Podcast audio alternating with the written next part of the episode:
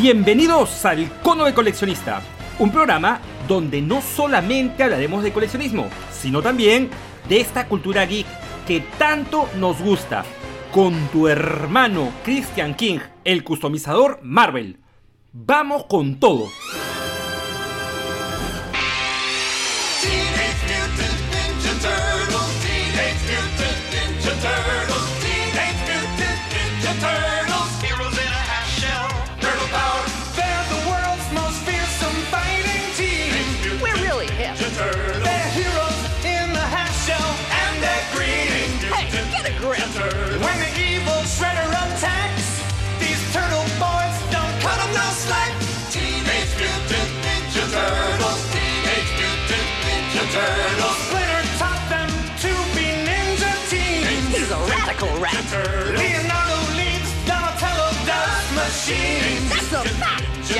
Raphael is cool but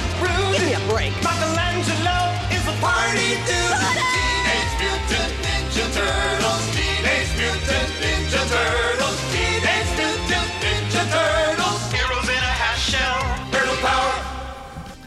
Las Tortugas Ninja, una serie que no pasó desapercibida para nadie. Puedo asegurar que hasta mi papá sabe quiénes son. ¿Por qué razón cuatro tortugas antropomórficas se vuelven tan populares? Pues porque era un contenido mucho más fresco, así de simple. Durante los 80s abundaron personajes superheroicos los cuales solamente contaban con sidekicks o alguno que otro personaje secundario listos para luchar contra el mal. Véase He-Man, Thundercats, Super Amigos, entre otros.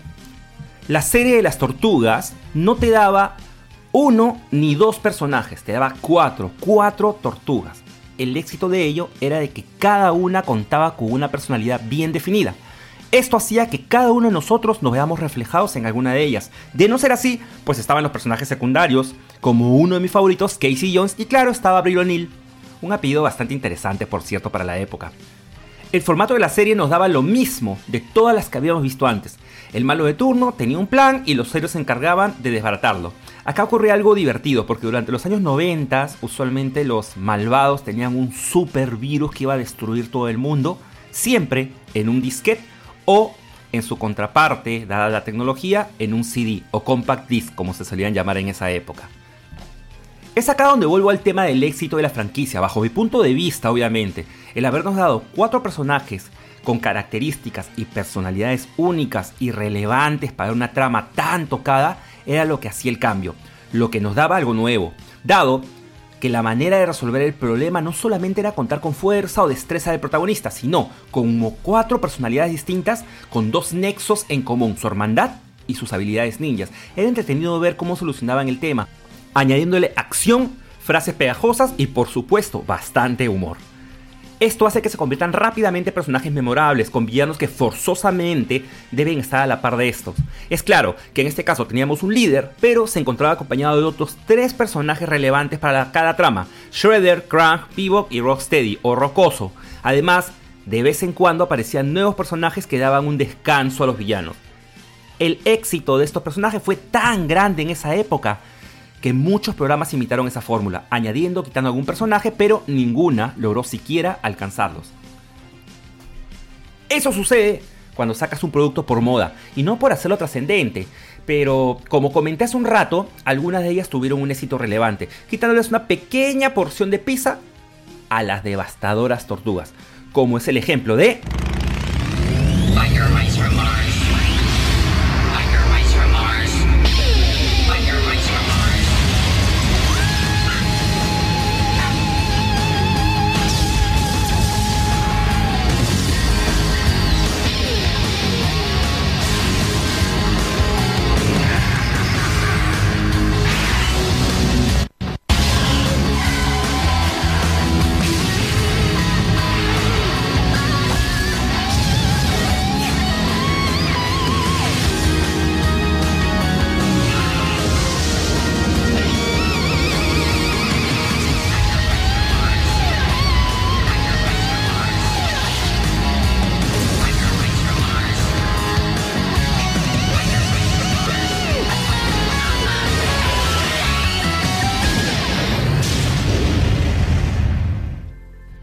Los motorratones de Marte Cuentan la historia de tres ratones humanizados, quienes obviamente son motociclistas, los cuales escapan de Marte por un desastre ecológico causado por los plutarquianos, los villanos de la serie. Llegando a la Tierra, ¡oh sorpresa! Conocen a su primera aliada, a Briloni, perdón, perdón, quise decir Charlene, o mejor dicho, Charlie Davidson, una mecánica con una personalidad bastante interesante para aquella época, mujer empoderada, que sin ella muchas veces los ratones no hubiesen podido dar talla de héroes, gracias a sus reparaciones y añadidos que le daba a sus motocicletas. Algo que me parecía raro en la intro de la serie, que de hecho era para darle algo de madurez, era que durante esta surgen muchas explosiones entre motociclistas que intentaban atraparlos, pero estos terminaban eh, chocando y estallando, o sea, eran estallidos atómicos, dejando claro que ninguno de estos motociclistas quedaría vivo después de esto. Esta serie intentaba evolucionar el concepto de equipo, dándole un tono mucho más maduro gracias a sus diálogos y episodios. Además, recordemos que los 90 fue una etapa en donde el cuidado por la naturaleza estaba muy en boga, así es que debían dar la enseñanza del día a base de esa premisa. De hecho, fue un programa entretenido, una opción interesante para quienes eran seguidores de este tipo de animación, pero pronto el programa empezó a hacerse algo repetitivo y fue desapareciendo simplemente con el tiempo. Muchos de nosotros lo recordamos, yo sé, con mucho cariño, no solamente por lo que veíamos en la tele, sino también por su juego de video para el Super Nintendo, el cual realmente soy muy malo, por cierto. Pero, dentro de estos personajes que fueron naciendo, crearon personajes también medios estrambóticos, extraños, y quizás alguno de ustedes no recuerde a la tropa Rex. ¿Tú te acuerdas quiénes eran? Cuando cae el sol en el Club Dragón, mis hermanos cantan una canción. Cuando hay que actuar y al enemigo acabar, se oye la voz de vamos a luchar. Somos la tropa Rex, la tropa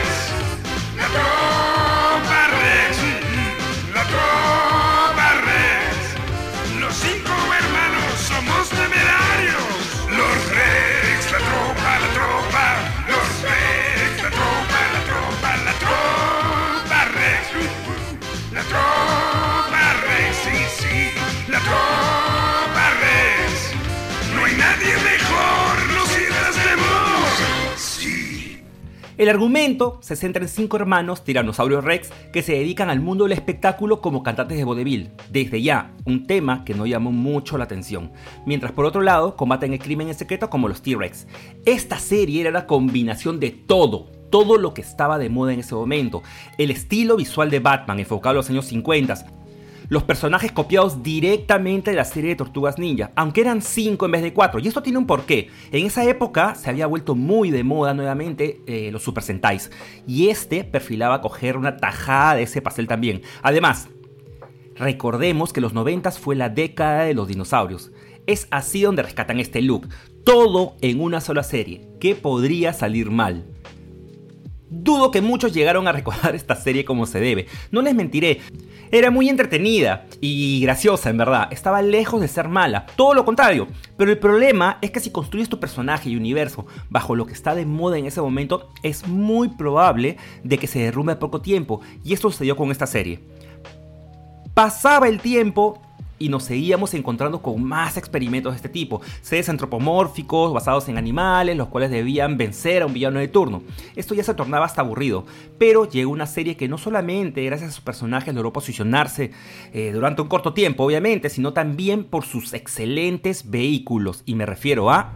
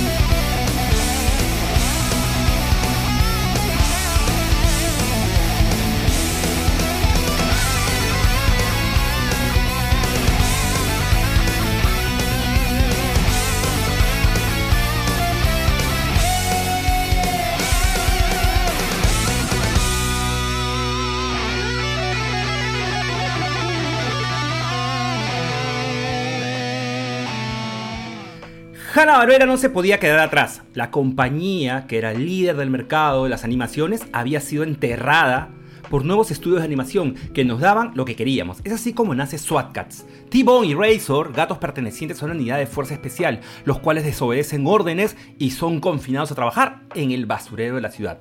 En verdad, no sé qué tipo de basurero o vertedero sería este de acá, dado que gracias a esa basura que, que logran encontrar, que encuentran en este lugar, logran construir un avión, y no cualquier avión, sino el mejor, el más rápido y armado que existe en Megacat, la metrópolis de este universo. Al igual que los motorratones, esta serie tuvo su buena tajada de pizza al darnos personajes más maduros y animaciones con efectos formidables.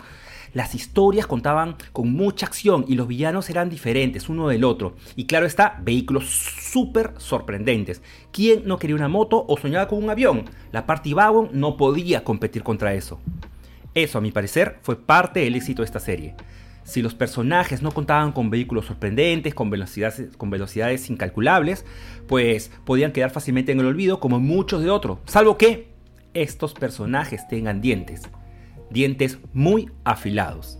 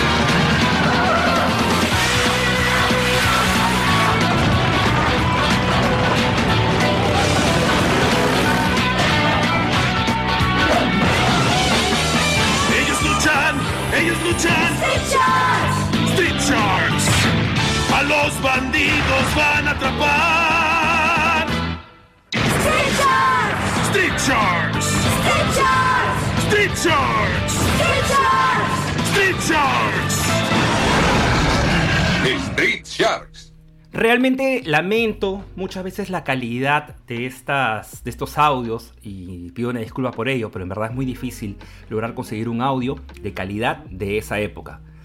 Street Sharks, lo más parecido a las tortugas ninjas que pudimos ver. Hasta ese momento hemos encontrado una similitud de las copias de nuestras tortuguitas favoritas, pues al parecer todos los estudios pensaban lo mismo acerca de ellas, que lucían muy infantiles. Todos los personajes que he mencionado hasta ahora son mucho más violentos, intentando ser más que un héroe, un antihéroe, cosa muy de moda también en esa época.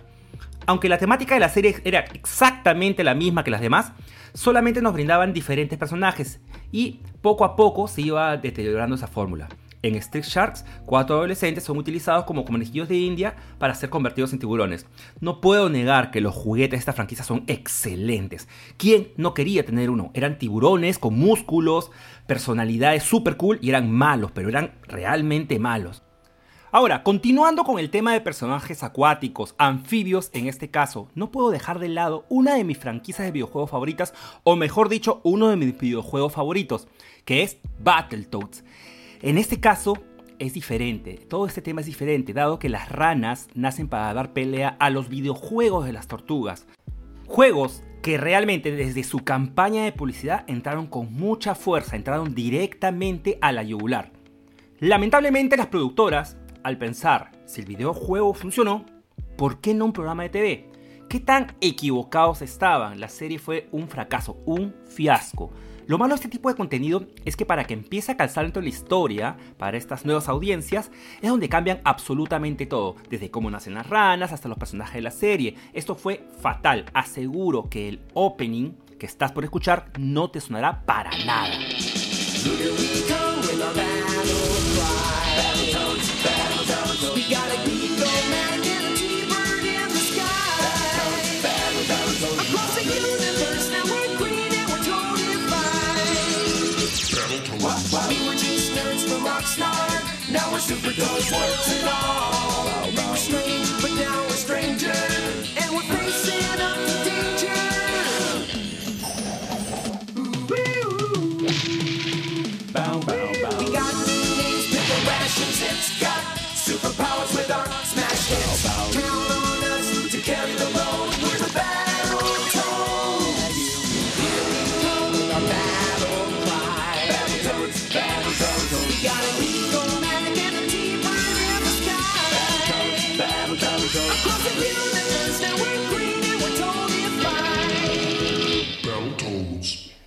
Creo yo que cuando haces las cosas con ganas, vas a hacer las cosas, las cosas bien. Estamos hablando de una serie animada que pudo escalar mucho, pero no lo hizo. Eh, la música, la música del videojuego era una música realmente genial. Todos, todos los tracks que vayas a escuchar son simplemente únicos. ¿Por qué no utilizar? ¿Por qué no utilizar eh, todo, todo lo que ya se tiene trabajado hasta el momento, darle una pequeña vuelta y convertirlo en algo mucho mejor? No lo sé. Te voy a compartir un extracto de lo que era el opening para el videojuego de Battletoads.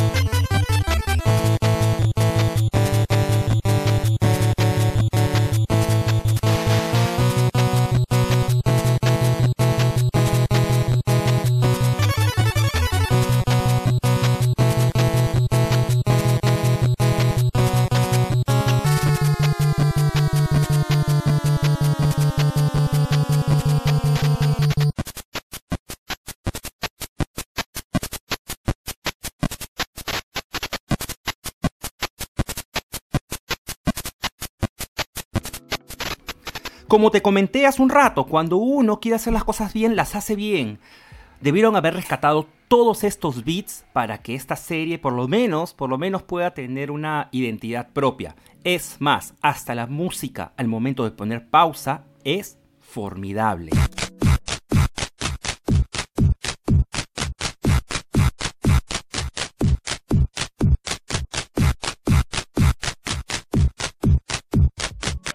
Ya para qué te cuento. Mira, ya para cerrar el programa, la fórmula puede ser reescrita. Mientras en Estados Unidos luchaban por hacer algo con más carácter que las tortugas y crear antihéroes y personajes memorables, Japón, Japón siempre la ha tenido clara, sacando una parodia con mucho sentido del humor llamada Gato Samurai. ¿Podrían decirme quién va ahí? Son los gatos samurai. ¡Oh sí! ¿A quién le llamas si tienes apetito? A los gatos samurai. ¿A quién llamamos a combatir el crimen? Speedy es el líder que veloz vendrá a luchar. Así es. Es un buen peleador y también es un glotón. La linda poliéster que nunca temerá. Yo. Participa en la batalla, siempre contra el mal. Y Guido, gran guerrero, romántico y valiente, a menudo enfurece si la ley se rompe. Son los gatos samurai. Y ya verán que sin pensar mil aventuras vivirán. Y con entusiasmo. Y sin retroceder, Y con decisión. al mal combatirán.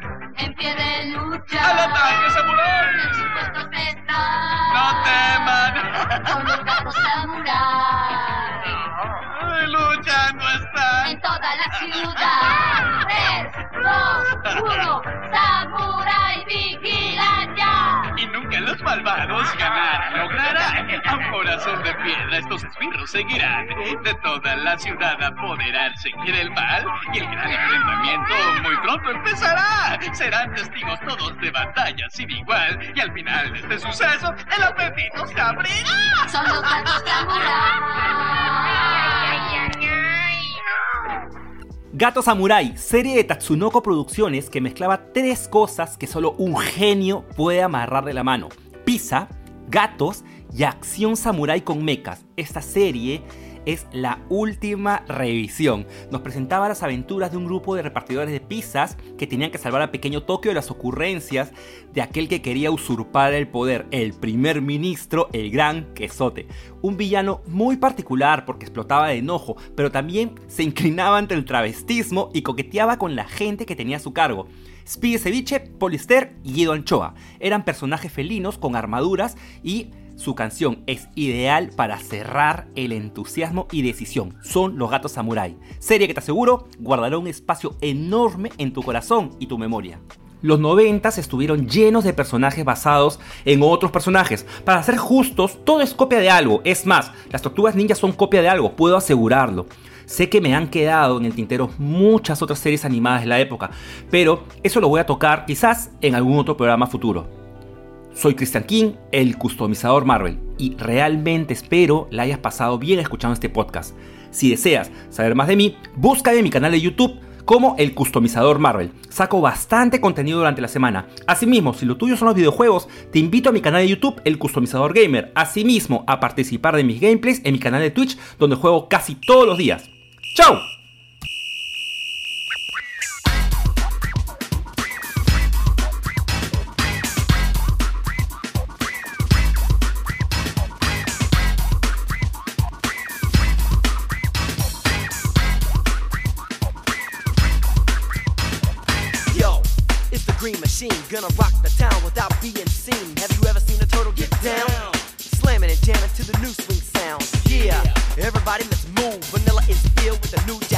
Gonna rock and roll the place